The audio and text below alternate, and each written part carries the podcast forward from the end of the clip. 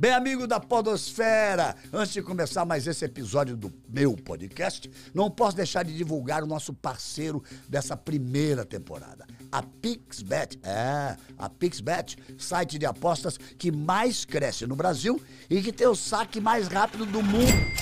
Que isso? Ih, cara, já entrou na conta. Prepare seu coração, ouvinte brasileiro.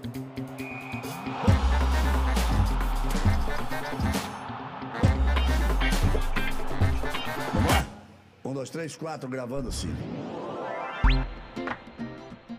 Bem, amigos, amigas, acho que você acompanhou toda essa história do, do, do, meu início como narrador esportivo de televisão. Se não acompanhou, ainda vai lá, vai lá dar uma olhadinha e depois você curte aqui essa segunda parte do episódio, que aí eu conto direitinho como eu cheguei na Globo e passei a ser o narrador oficial da Fórmula 1. Bora lá? Aí já estava na Fórmula 1. Né? Quando, quando isso aconteceu, o Senna já tinha conquistado o primeiro título, em 89. Já tinha feito a despedida de, do grande Emerson Fittipaldi, dois dos três títulos do, do Nelson Piquet. Me lembro que o segundo título do bicampeonato dele na África do Sul, chorei quando terminou a transmissão. Chorei porque era, era o primeiro título que, que eu transmitia da Fórmula 1. Tinha feito tinha feito dois títulos mundiais de clube, o Flamengo em 81 e o Grêmio em 83. Mas era o primeiro na Fórmula 1, chorei, terminei a transmissão chorando. E aí fomos em frente, Ayrton Senna, fantástica, criamos uma amizade muito grande, amizade das famílias, frequentar a minha, minha casa, frequentar a casa dele, era uma coisa muito bacana, muito, muito, muito, muito, muito, muito, muito bacana. Eu já, já disse aqui, eu, eu, eu, não sei se já passou, se não já passou, eu de vez em quando bato um papo com ele. E quando eu falo com ele, ele Ô, Becão, faz tempo que tu não me responde, cara. Vamos bater um papo, né? Becão é o apelido dele, o apelido de família. Corridas inesquecíveis, fantásticas. Algumas comemorações muito bacanas.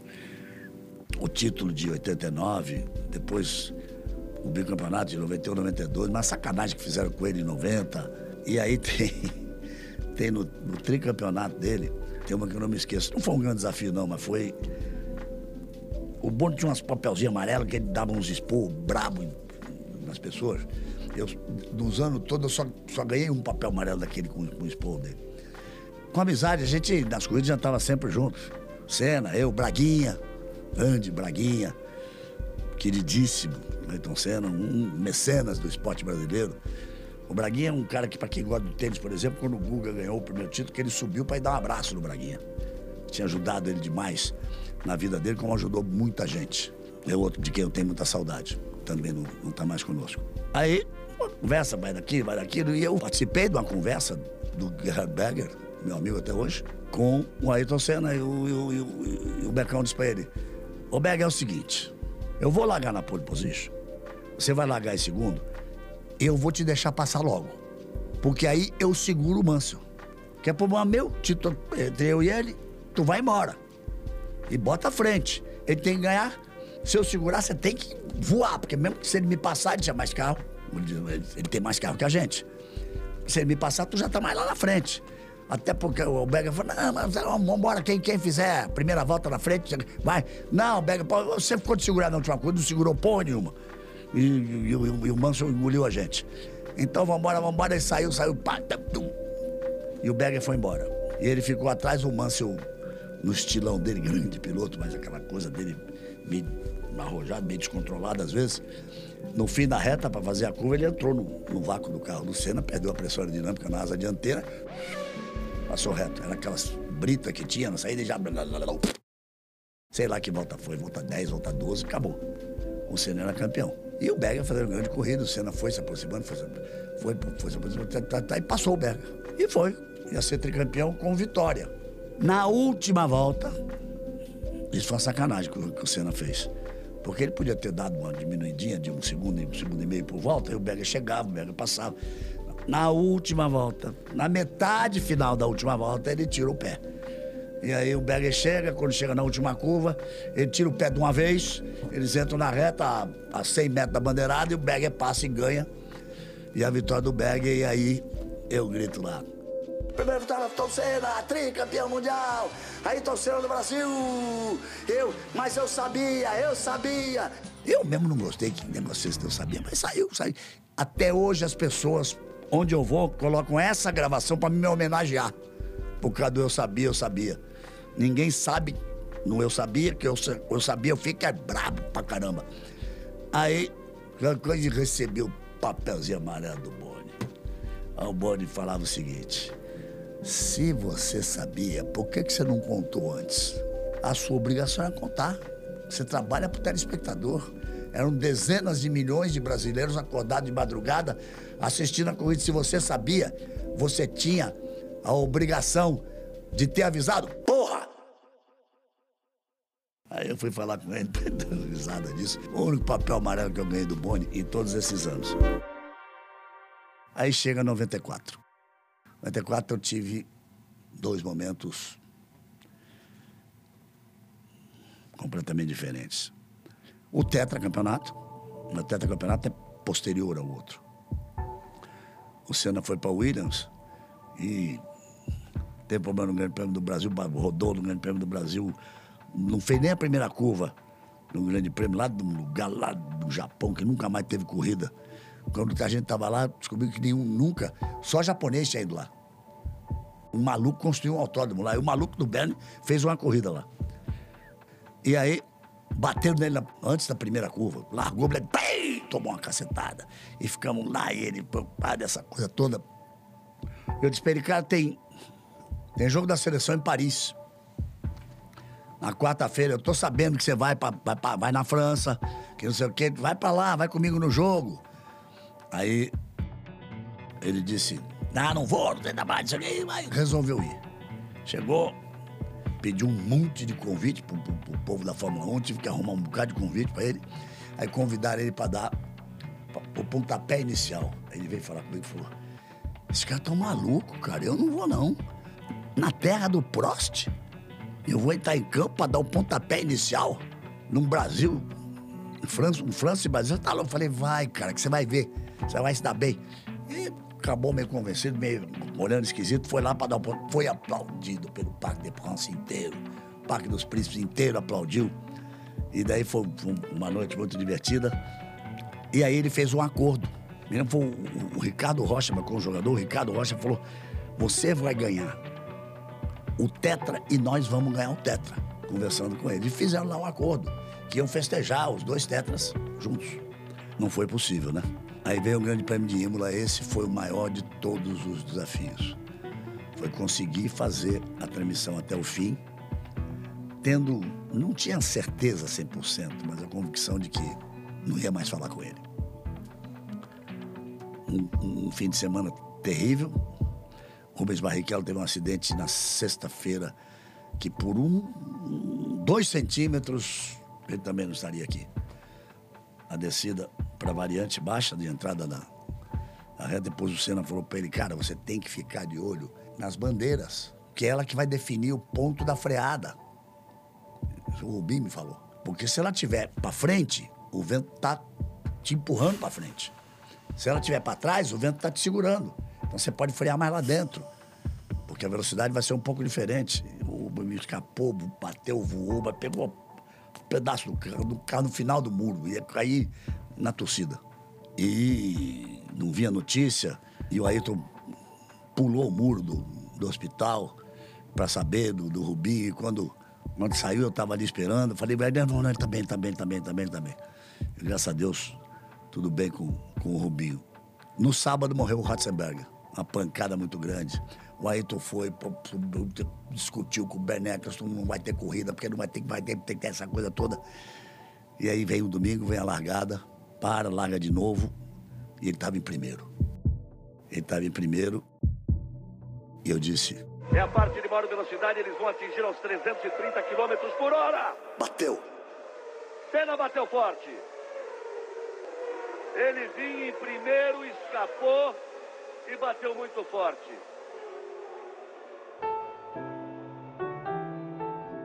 Na Murela, aquela curva era terrível. O Berger e o Piquet tinham escapado ali.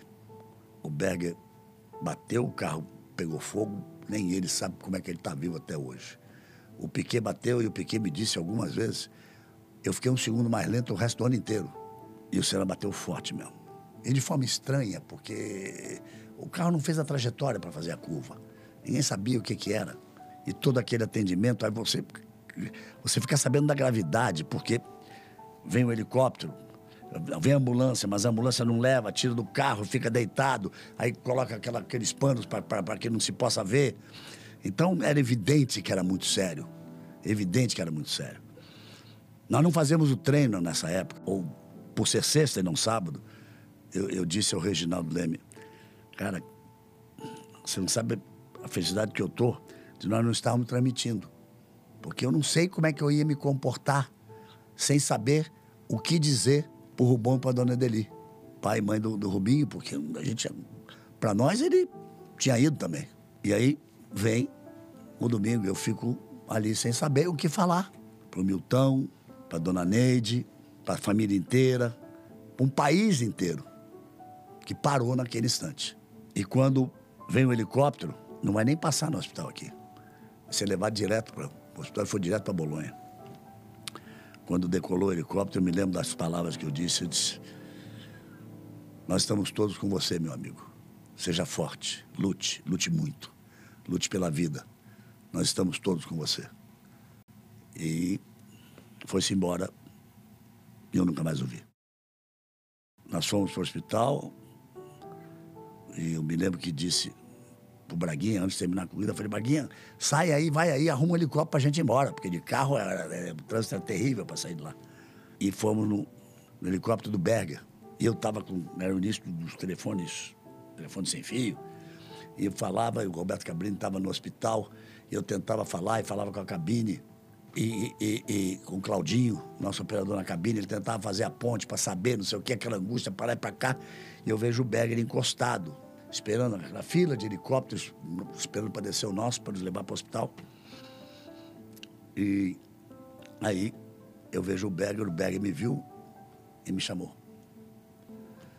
Quando eu fui chegando perto dele, eu tinha uma, uma brincadeira, porque ele falava Galvão de jeito nenhum, ele falava Galival.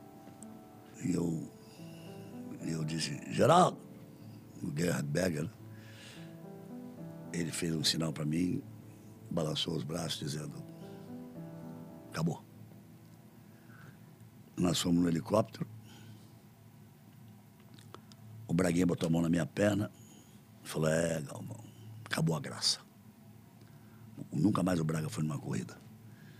E quando nós chegamos lá, o doutor Cid Watkins nos chamou num canto, porque já encontrei, estava o Léo, o Leonardo, o irmão dele, chorava, abraçado comigo. Uh, uh, já estava lá o Jaime Brito, que era nosso produtor, que é produtor até hoje, chorava também sem parar. E, e o doutor Cid que nos chamou e nós entramos, o Berger, o Braga, eu. Então nós fomos para uma sala, o Berger, o Braga, eu e o Joseph Lebra, que cuidava do, do na preparação física, corria com ele, fazia a comida dele. Depois trabalhou com o Felipe Massa, trabalhou com o Pedro Paulo Diniz, um amigo querido até hoje. Tão ligado ao Ayrton que o primeiro filho dele que nasceu, ele é austríaco, o nome do primeiro filho dele é Ayrton. E aí o doutor Cid Watkins nos disse, olha, vocês são as pessoas mais chegadas a ele, eu queria dizer o seguinte, não há o que fazer. O coração bate, mas ele está morto. Um morte cerebral. Mas, se isso serve de algum consolo a vocês, eu tenho que esperar X horas pela lei italiana, não posso desligar as máquinas, mas eu acho que, por mais forte que ele seja, o coração não resiste até lá. Mas se isso serve de algum conselho, eu posso garantir a vocês que ele não está sofrendo, não está sentindo nada. Ele já se foi. E assim foi. E no domingo, a Globo me liberou da cobertura no Fantástico. Pedro Bial chegou de, de Londres, fez junto com o Reginaldo Leme. Mas na segunda-feira, o Buzoni, nosso diretor de programação, primo do Boni, me ligou e disse: Bom, nós precisamos de uma, uma entrada sua no Jornal Nacional. Eu falei: Vou fazer, vou fazer. E fui buscar ali forças para entrar ao vivo, sem texto, sem nada, e dizer o que eu estava sentindo. Naquele momento. E eu tinha uma missão.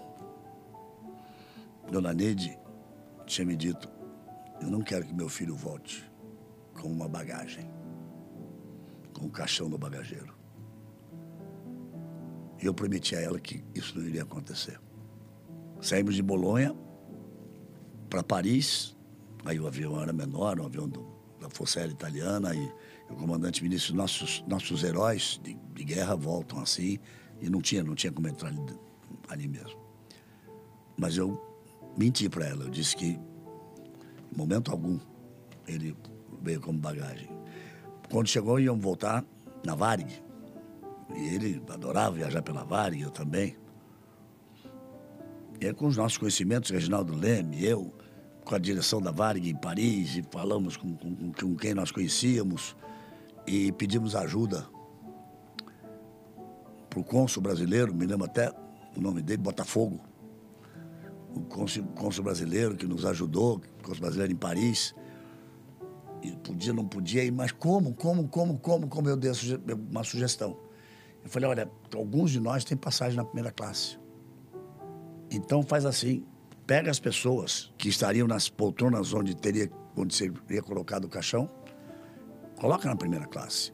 No lugar de, sei lá, nós éramos quatro pessoas, estávamos na primeira classe. E ainda tem mais, mais vaga. E tira as, as poltronas do centro. E ali foi colocado o caixão e o corpo dele. E eu vi coisas assim, de pessoas vindo se arrastando pelo avião, passando embaixo das cortinas. E alguém. Eu falei, não, não, deixa, deixa, deixa. Eu só, eu só quero rezar. Aí colocava a mão no caixão, rezava. Foram coisas assim fantásticas. Quando nós nos aproximamos para aterrissar em, em Guarulhos, vieram os caças da Força Aérea, escoltando. E quando nós descemos, o que aconteceu uma coisa jamais vista. O carro do Corpo de Bombeiros e o povo nas ruas.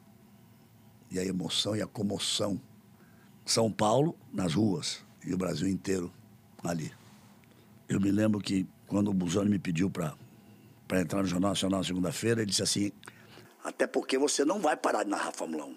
Eu tenho certeza, seja corajoso.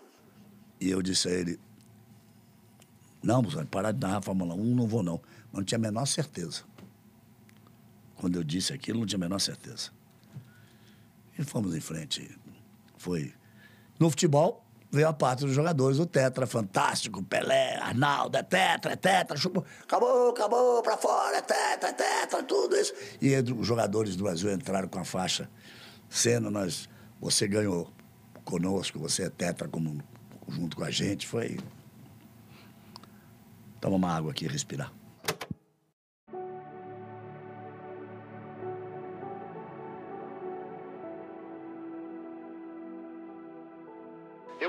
Conversei com Ayrton Senna momentos antes da corrida, como de hábito acontecia nos últimos 10 anos. Falamos de motor, de combustível, de pneu, de tática de corrida. Até aí nada de novo. Mas ontem havia um brilho diferente nos seus olhos. Era um novo Senna. Com um misto de orgulho e alegria, ele desviou o assunto e passou a explicar o seu novo sonho. A formação de uma associação de pilotos que, segundo suas próprias palavras, deveria ser criada não para contestar ou para atrapalhar, mas para ajudar na formação de uma nova Fórmula 1, que sustentasse a competitividade, mas que respeitasse mais a vida do piloto. Ontem, Ayrton Senna começava a escrever uma página importante da sua história. O grande campeão das pistas assumia uma liderança e crescia como ser humano. Mas a tragédia veio e a página ficou por ser escrita. Eu tenho certeza que todos gostariam de esquecer o que aconteceu, de imaginar que foi tudo um sonho. Mas esse não é o caminho.